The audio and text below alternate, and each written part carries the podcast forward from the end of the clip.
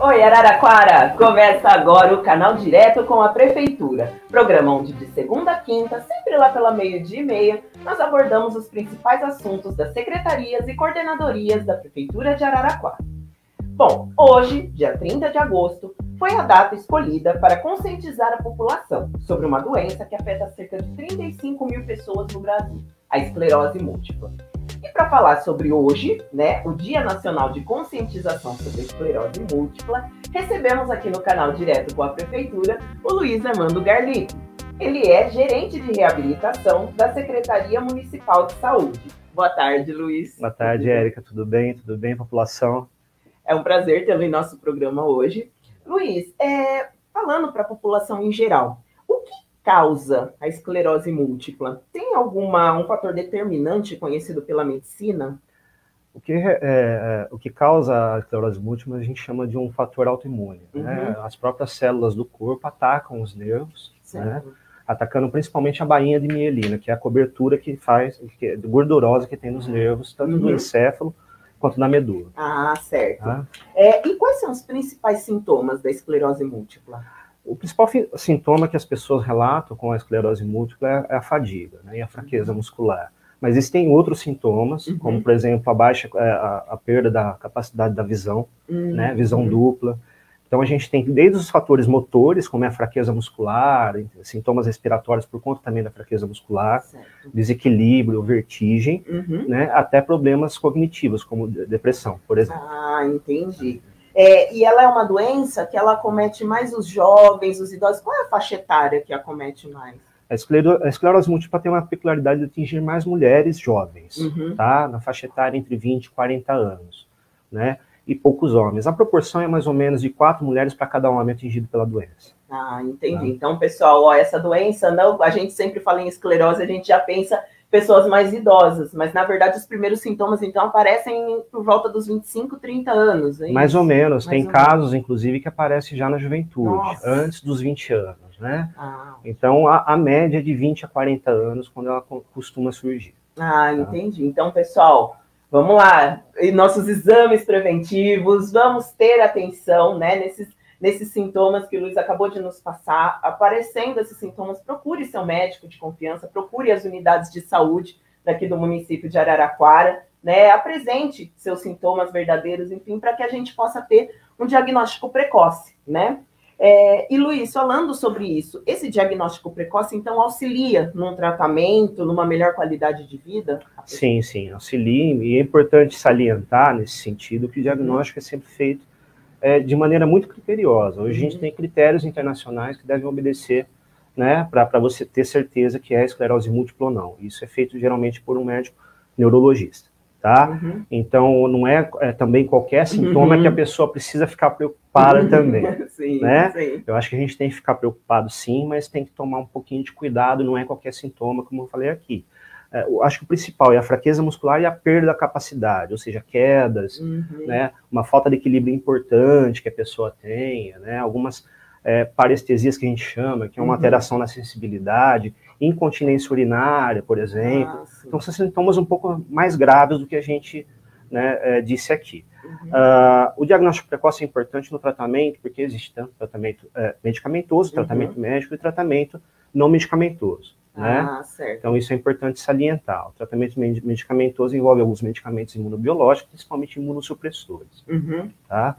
O, uh, falando mais especificamente um pouco da nossa área, o tratamento nosso é mais em reabilitação. Ah, né? sim, sim. Inclusive, nós somos o serviço aqui na região de um milhão de habitantes, o maior serviço de reabilitação SUS, 100% SUS dessa região. Uhum. E temos a competência de fazer a reabilitação desses casos. Né? Uhum. Uh, então, quanto mais cedo o diagnóstico, melhor. Ah, tá? Para minimizar esses sintomas e, umas poss e possíveis sequelas no decorrer do tempo. Ah, entendi. Tá. Então, esse diagnóstico precoce garante uma qualidade de vida Exato. melhor, né? Exatamente. É, e ela tem cura? Existe uma cura para essa doença? Não se fala em cura hoje para a esclerose uhum. múltipla, uhum. tá? O que a gente tem, a maioria dos casos, eles são, eles têm as crises, né? Uhum. Alguns, 80, cerca de 85 casos têm crises que agudizam, que a gente fala, e depois... Sim inclusive a pessoa até retorna a uma vida normal, uhum. né? Mas não existe cura, porque essa pessoa pode ter no futuro outras crises. Ah, entendi. Tá? Então, o que existe é controle medicamentoso e por reabilitação. Ah, perfeito. Ah. Então, todos, esses, todos os tratamentos que você acabou de citar, então, que garantem essa melhor qualidade, com certeza são um avanço da ciência, né? Claro, a gente sem a ciência, né, a gente não estaria, provavelmente não estaria dando essa entrevista hoje, a gente uhum. viu o que, que, a ciência pode fazer para controlar uma pandemia do nível que a gente teve. Sim, então, não, sem a ciência, a gente não, ter, não teria os medicamentos uhum. que a gente tem. Há medicamentos hoje, por exemplo, para esclerose múltipla, imunobiológicos, uhum. que são é, é, medicamentos, é, praticamente você manipula ali dentro da célula ah, da pessoa, sim. dentro do organismo da pessoa, uhum. a estimular a sua defesa contra esses mecanismos, uhum. né? E também a própria reabilitação, né? Ah, As ferramentas que a gente tem em reabilitação hoje é, são fruto da ciência. Ah, perfeito. E você citou que é, a cidade aqui de Araraquara tem de cidades da região, como, por exemplo, quais cidades você poderia... A gente tem um serviço de reabilitação hoje maior que tem no SUS hoje na região, inteiramente uhum. SUS, eu digo. Certo. Tá? Que é o Centro Especializado em Reabilitação. Hoje ele se encontra na média complexidade, no SUS, né? Então nós somos um ambulatório de média complexidade em reabilitação. Uhum. Tá? A pessoa, para ter acesso ao nosso serviço, principalmente uhum. pela atenção primária, no posto de saúde, certo. que popularmente chamado do bairro da pessoa, uhum. né, e o médico encaminha para nós para fazer uma avaliação multiprofissional, que envolve médico, fisioterapeuta, terapeuta ocupacional, psicólogo, fonoaudiólogo, enfermeiro, enfim, nós temos uma equipe multiprofissional completa no centro. Ah, tá? sim. Então, a pessoa que recebeu esse diagnóstico da esclerose, o próprio médico dela encaminha para esse tratamento de reabilitação. Exatamente. O médico que assiste a pessoa no bairro, enfim, ela suspeitou de alguma doença, que po possa ser, por exemplo, né, uhum. por critérios diagnósticos médicos, uhum. que possa ser uma doença neurológica, neurológica como esclerose múltipla, ele encaminha para nós, né, e nós avaliamos essa pessoa. Ah, perfeito. Nesse momento, dando boa tarde à nossa audiência que nos acompanha, como a, Mar a Maria Margarete. Boa tarde, Maria. É, Luiz, mais uma vez, é, agradeço o seu contato, né? E, e aqui tem uma pergunta do Éder e Cláudia. É, boa tarde, por gentileza, como descobrir se tem esclerose múltipla? É, a, a, descoberta da esclerose múltipla é um, é um diagnóstico médico neurológico, uhum. tá? A pessoa, quando ela apresenta algum sintoma e é detectado por algum médico clínico, uhum. por exemplo, né? Como eu disse, fraqueza muscular, alguma parestesia que é formigamento constante, né? Quedas recorrentes, perda de equilíbrio, né? que, que, a gente não sabe de onde veio, isso uhum. continua.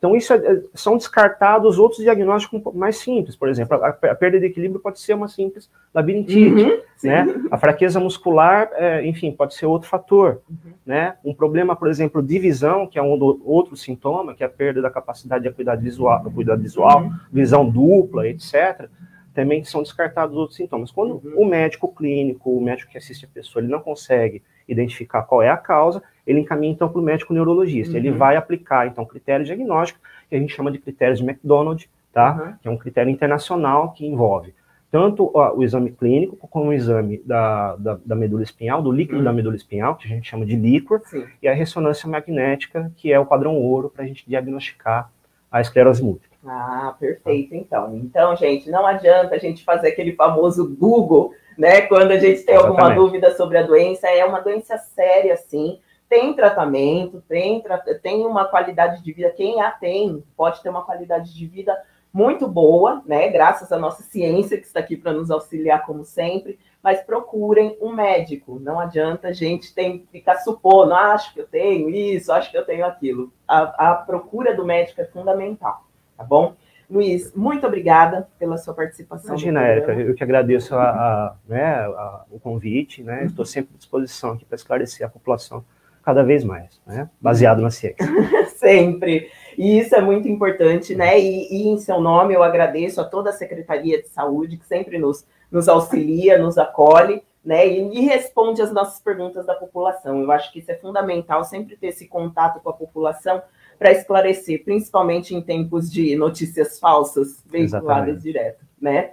Pessoal, aproveita o momento para avisar que é, nós estamos passando por uma temporada de frio aqui na nossa cidade de Araraquara. Então, quero deixar registrado aqui para vocês que se vocês verem alguma pessoa em situação de rua que esteja passando por necessidades, entrar em contato com a Guarda Municipal pelo 153 ou na Casa de Acolhida pelo número 3336-7510. 3336-7510. Vamos ajudar a nossa população de rua principalmente nesses momentos de frio, tá bom? Mais uma vez agradeço, Luiz, pela presença. Desejo a vocês uma ótima tarde. Lembrando que nosso programa continua disponível nas redes sociais da Prefeitura de Araraquara. Até amanhã. Tchau!